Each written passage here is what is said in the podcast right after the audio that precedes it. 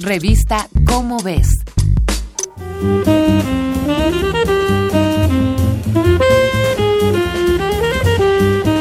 1980. El mundo celebró uno de los mayores éxitos de la medicina moderna.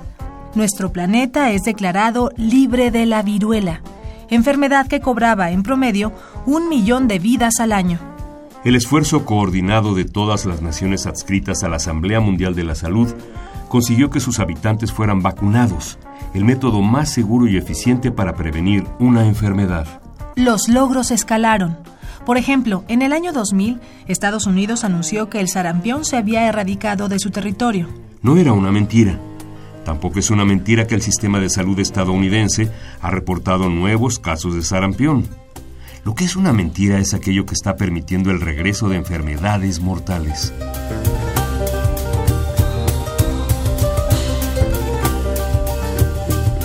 La facilidad con la que la información viaja a través de las redes sociales nos otorga la gran virtud de conocer hechos que ocurren del otro lado del mundo en cuestión de segundos. Por desgracia, esta facilidad es también la causante de que la desinformación, el miedo y sobre todo la ignorancia se transmitan como enfermedades virales. Uno de los ejemplos más peligrosos de esto es el movimiento antivacunas. El primer movimiento antivacunas se originó en Londres en 1867 y se extendió a Estados Unidos antes de que terminara el siglo.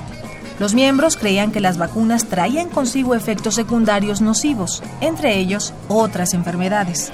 No era completamente una mentira en ese momento, pues en el siglo XIX las vacunas no eran completamente seguras.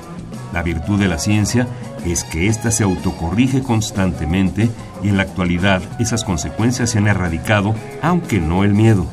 Un investigador británico llamado Andrew Wakefield publicó en 1998 un artículo en el que alegaba que la vacuna triple viral contra el sarampión, la rubeola y las paperas estaba relacionada con distintas enfermedades, entre ellas el autismo.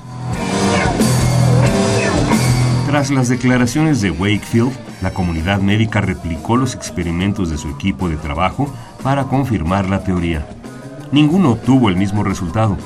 La investigación de Wakefield era cuando menos falsa.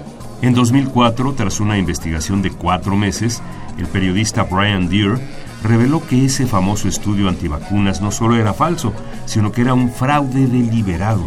Andrew Wakefield había recibido importantes sumas de dinero de personas interesadas en esparcir el miedo contra las vacunas.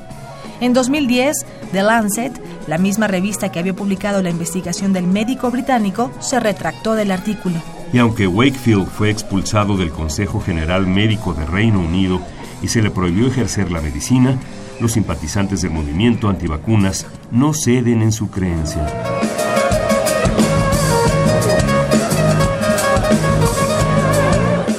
los argumentos más recurrentes es la teoría de que las compañías farmacéuticas en realidad utilizan las vacunas para mantener enferma a la población y así generar más ingresos. Nada más alejado de la realidad. No se conoce a la fecha causa alguna del autismo, pero tampoco se ha comprobado su relación con las vacunas. No sobresaturan el sistema inmune ni tienen consecuencias sobre los niños.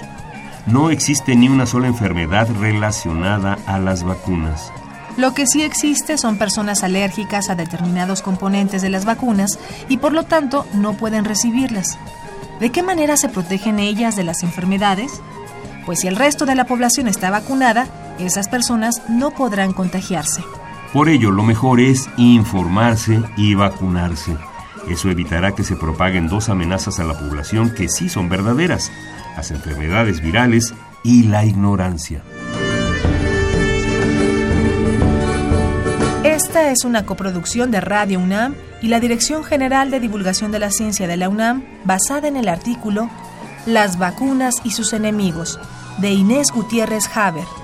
Si deseas saber sobre la seguridad de las vacunas, consulta la revista Cómo ves, la publicación mensual de divulgación científica de la UNAM.